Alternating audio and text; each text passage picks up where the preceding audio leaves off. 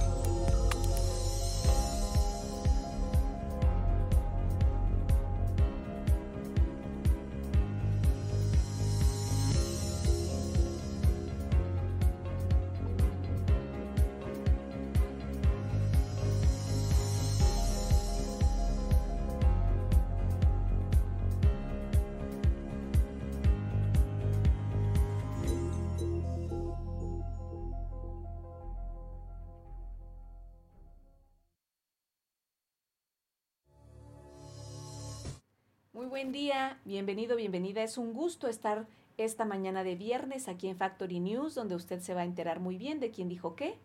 Me acompaña en los controles técnicos el ingeniero Dina Ramírez y en la dirección la maestra Guadalupe Gordillo. Yo soy Angélica Altuzar y le doy la más cordial bienvenida. Vamos a comenzar con el estado del tiempo para que usted tome sus previsiones para sus actividades de esta mañana. Amaneció lloviendo en esta nuestra región, pero estamos a una temperatura, una deliciosa temperatura de 19 grados. A lo largo del día se espera que esté despejado, llegará a una máxima de 28 grados y una mínima de 17. Y bien, comenzamos con las noticias. El día de ayer jueves, el Sistema para el Desarrollo Integral de la Familia de Comitán en el Teatro Junchavín de esta ciudad realizó la clausura de los cursos de capacitación que se brindaron en el Centro de Desarrollo Comunitario La Cueva fueron 65 egresados de talleres como repostería, informática administrativa, belleza, lenguaje de señas, corte y confección, que obtuvieron su certificado con valor curricular. Ser testigos del aprendizaje y emprendimiento de alumnas y alumnos que han pasado en el SEDECO a través de cada uno de los cursos impartidos es de gran satisfacción porque se cumple con uno de los propósitos, como es el autoempleo, así como el autoconsumo logrando con esto mejorar su calidad de vida, expresó María Natividad Guillén Domínguez, presidenta del DIF Comitán. Reconoció a todos su esfuerzo y felicitó a las y los instructores de estos cursos que pudieron mostrar lo aprendido a través de un desfile de modas en donde las y los alumnos de corte y confección mostraron lo aprendido a través de vestidos de noche y casual, las estudiantes de belleza desfilaron con peinados y maquillaje especial para este día y los integrantes del lenguaje de señas, una de ellas la síndica municipal Gabriela Durán, cantaron y aplaudieron con sus manos, al mismo tiempo que reconocieron al maestro Héctor Díaz. En representación del licenciado Mario Antonio Guillén Domínguez, presidente de Comitán, el regidor Rubén Escandón felicitó a los egresados por estar capacitados y actualizados, ya que esto redunda en el crecimiento del pueblo mágico de Comitán. Vamos a la primera pausa y volvemos. Hola, soy Albores. El nuevo centro de formación UDS contará con los niveles de kinder, primaria y secundaria, además de sus escuelas de fútbol, que se encargarán de formar talentos bajo la disciplina de este deporte. Para complementar la mejora del rendimiento deportivo, nuestro gimnasio es la mejor opción para ti, reforzando el trabajo físico, técnico y táctico por tu seguridad, el centro de formación estará asistido por profesionales del deporte. Sé parte de este gran proyecto, porque lo nuestro es el fútbol. Como reconocimiento a su destacada trayectoria, el Honorable Cabildo Municipal, en sección extraordinaria número 89-2023, aprobó que el bulevar se llame Boulevard de las Federaciones Roberto Armando Albores Guillén de esta ciudad, como muestra de cariño y respeto, para que nuestras futuras generaciones tengan siempre presente el legado y el espíritu de servicio. Hoy le agradecemos con mucha humildad y con todo el corazón por su aportación al pueblo de Chiapas y Comitán. Muchas gracias, señor gobernador, por todo su apoyo también. Este es un día extraordinario, inolvidable para mí y toda mi familia, pero que tengo un doble agradecimiento al líder y al gobernante del estado de Chiapas, que es un gesto generoso que demuestra no solo la seguridad personal de él, sino que estos actos, ya lo sabe, no son muy comunes cuando se ejerce el poder en esos niveles. Agradezco profundamente a mi amigo presidente Fox, un gran promotor y gestor político en beneficio de su pueblo. Con trabajo, con dedicación, con lealtad, se ha ganado la confianza y el corazón y el cariño del gobernador. Y eso es muy importante para Comitán. Y bueno, lo que pensábamos nosotros, salió esta aprobación por unanimidad.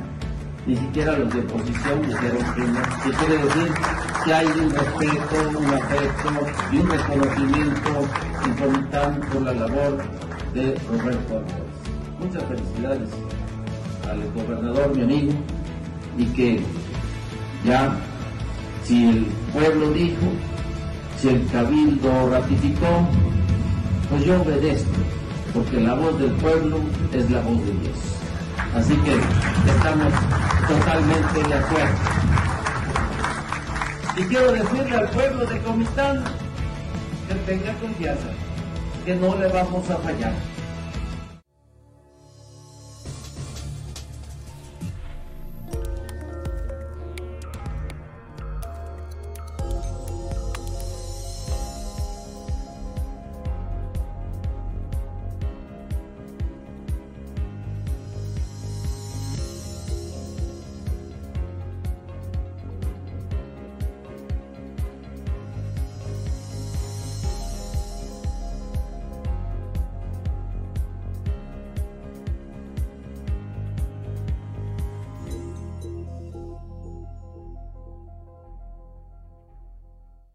Según un estudio, Chiapas es el estado con menos ingresos por hogar. Así es, nuestro estado se colocó como la entidad que menos ingresos se cuentan por hogar, quedando por debajo de Oaxaca y Guerrero. Según los datos recopilados por el Instituto Nacional de Estadística y Geografía, INEGI, y la Encuesta Nacional de Ingresos y Gastos de los Hogares, ENIG, correspondiente al año 2022, los hogares en el estado de Chiapas han enfrentado un desafío económico económico significativo en comparación con el promedio nacional.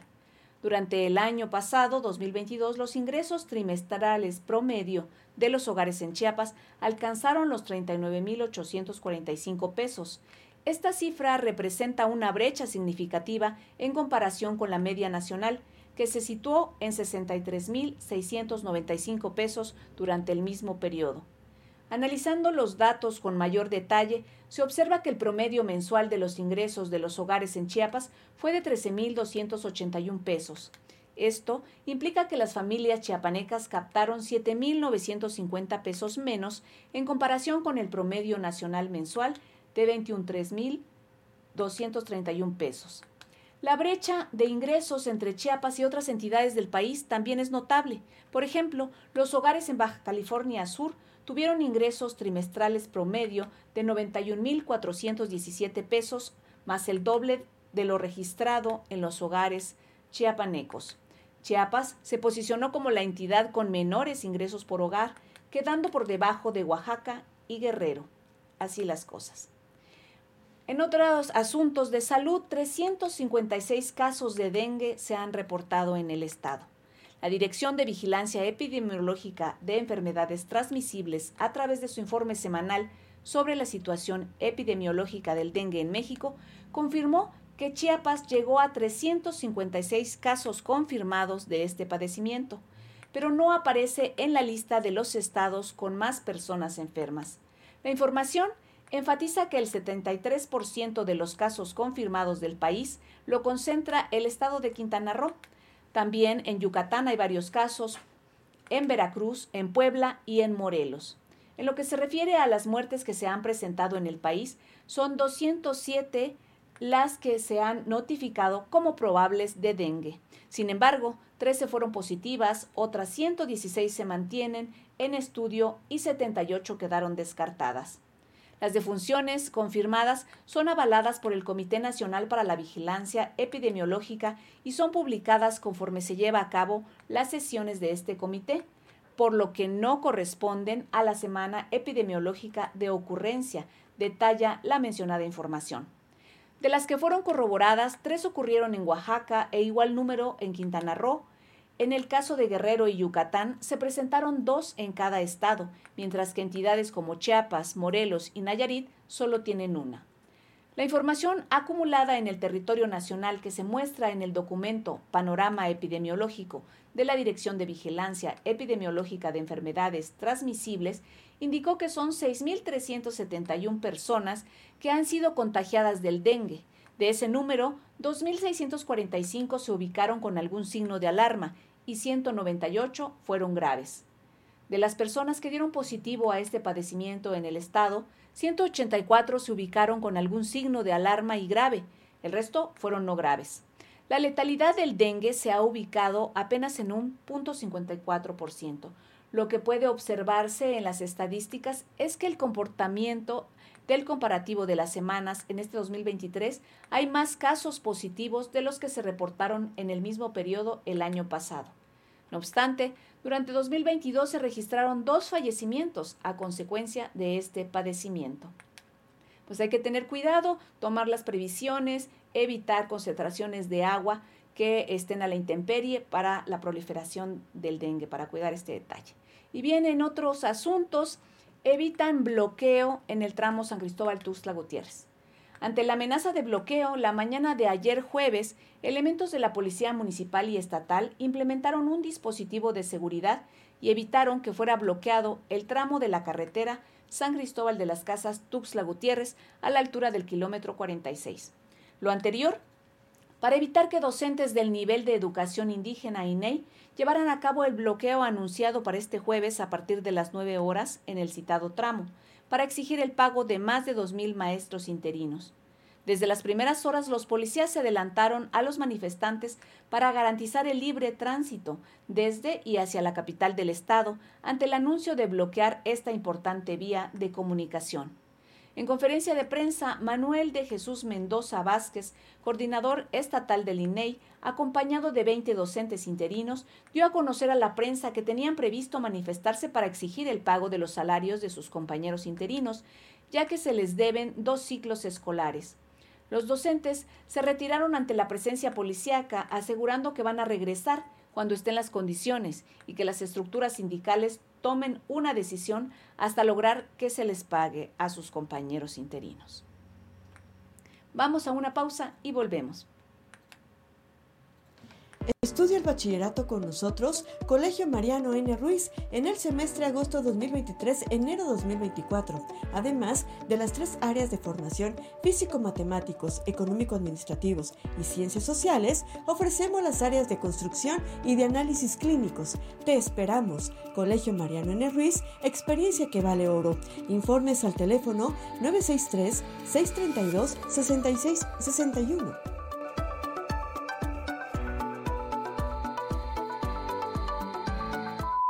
632 6661. nosotros somos Bronco y estamos muy contentos de vernos en vivo y a todo color. Amigos de Comitán de Domínguez, Chiapas, nos vemos este 4 de agosto en el Teatro del Pueblo.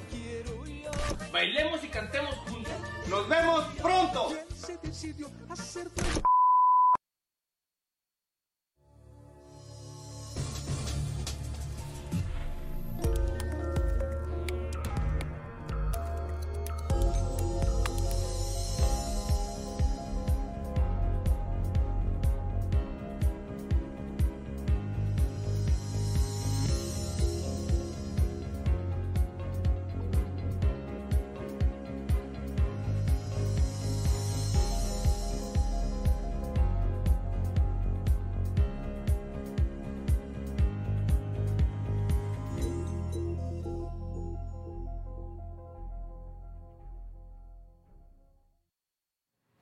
A nivel nacional, la nota política la sigue dando estas denuncias que ha hecho la eh, Xochitl Gálvez al presidente de la República, Andrés Manuel López Obrador, una nueva denuncia que interpuso ante la Fiscalía General de la República, donde lo acusa de utilizar ilícitamente información comercial, bancaria y fiscal de sus empresas Hightech Servicios, SADCB, y operación y mantenimiento a edificios inteligentes, SADCB. Hoy estoy presentando una denuncia en contra del presidente de la República por haber violado el secreto bancario dijo Xochil Gálvez. De acuerdo con el documento, los hechos ocurrieron el pasado 14 de julio de 2023, cuando Andrés Manuel López Obrador difundió en la mañanera que le había llegado información probada que la senadora aún había cometido algún tipo de ilegalidad. Aseguró que siendo funcionaria sus empresas recibieron contratos por cerca de 1.500 millones de pesos. Horas más tarde publicó en su cuenta de Twitter un link que dirigía a un documento en formato PDF donde se detallaban datos comerciales, bancarios y fiscales de las empresas mencionadas.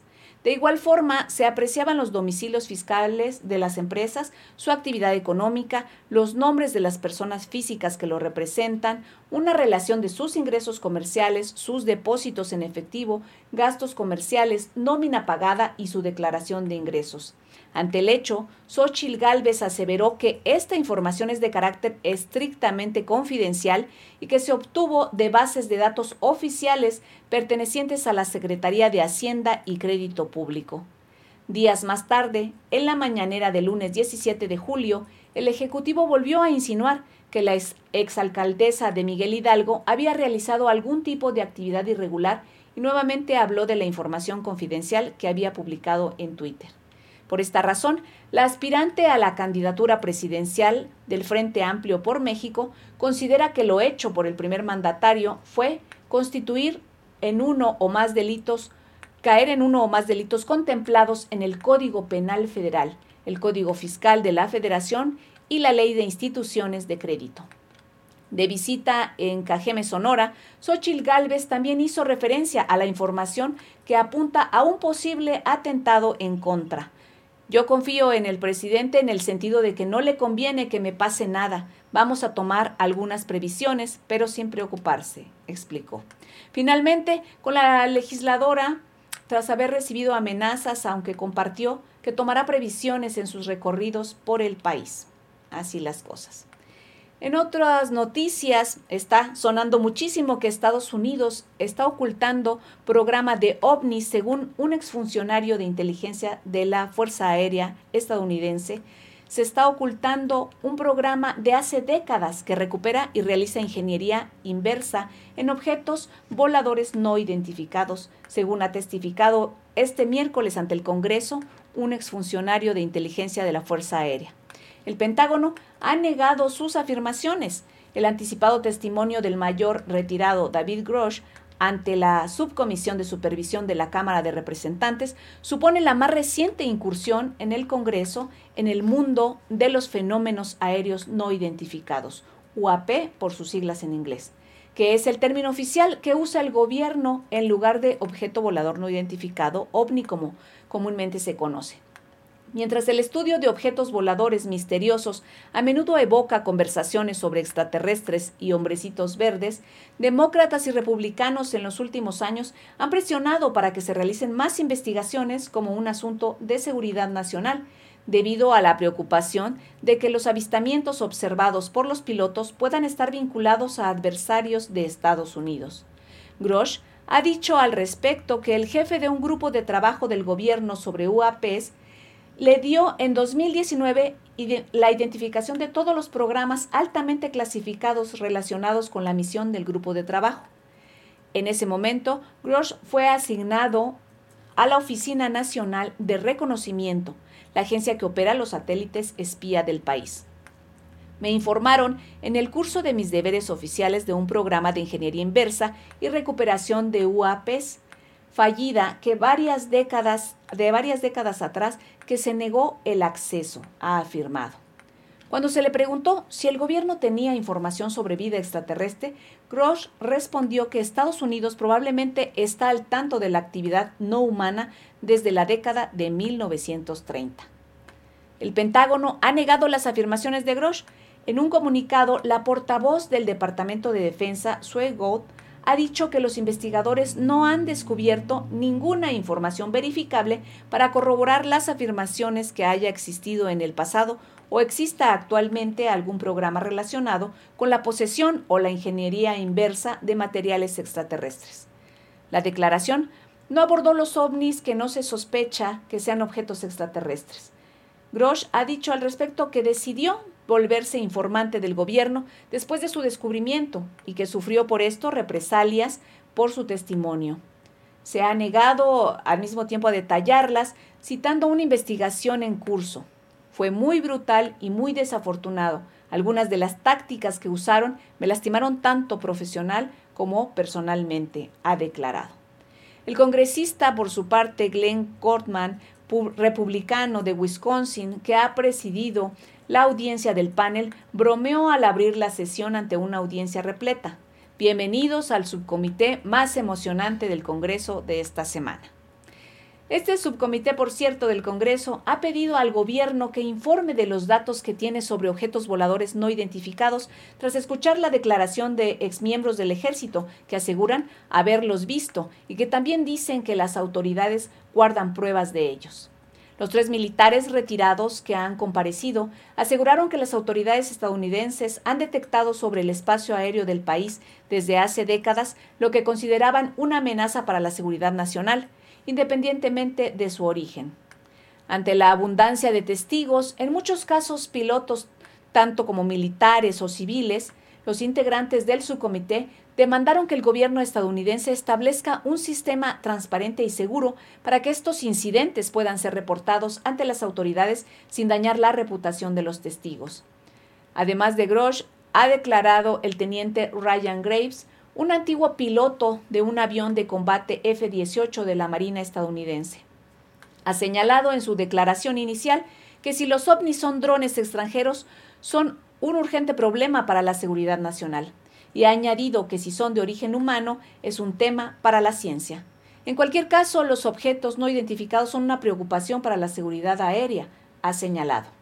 Otro de los testigos, el comandante David Grabor, también un piloto retirado de la Marina ha testificado como, como, presenció, como presenció en 2004 un ovni con la forma de un tic-tac, un popular caramelo norteamericano semejante a una píldora y con capacidades de vuelo imposibles para la tecnología de los Estados Unidos, afirmó. Graves ha declarado que si los Estados Unidos poseen este tipo de tecnología, necesita ser supervisada por los legisladores, que son los que tienen que decidir qué es lo mejor para los intereses de los estadounidenses. En otra información, para ir cerrando esta hermosa mañana, un día como hoy, 28 de julio, nació Beatriz Potter. Sí, un 28 de julio, pero en 1966. 66, perdón una escritora, ilustradora, fabulista y naturalista británica. Cuando creció, sus padres le encargaron el mantenimiento y el cuidado del hogar, y eso dificultó su desarrollo intelectual. Un tío suyo intentó también ingresarla a una institución educativa, pero en aquella época fue rechazada también por motivos de género. En el ámbito literario, se topó con dificultades iguales por ser mujer. Pero esto no impidió que siguiera sus sueños. Cuando le animaron a publicar su primer relato, The Tale of Peter Rabbit, tuvo que luchar durante largo tiempo para encontrar un editor hasta que después de nueve años de haberlo escrito, por fin se publicó y fue aceptada muy bien por toda la audiencia. Este primer relato surgido o publicado en 1902 y los siguientes que lo acompañaron fueron muy bien recibidos por la audiencia hasta el punto que la autora comenzó finalmente a poder vivir de los ingresos que le proporcionaban las ventas de sus libros y se convirtió así en una de las principales cuentistas infantiles del siglo XX. Y bien, con esta nota nos despedimos recomendándole la lectura y el cuidado de su salud. Eh, nos despedimos el día de hoy. Ha sido un gusto compartirle las noticias desde Factory News, donde usted se entera quién dijo qué. Le deseamos un buen fin de semana y nos vemos y escuchamos el lunes.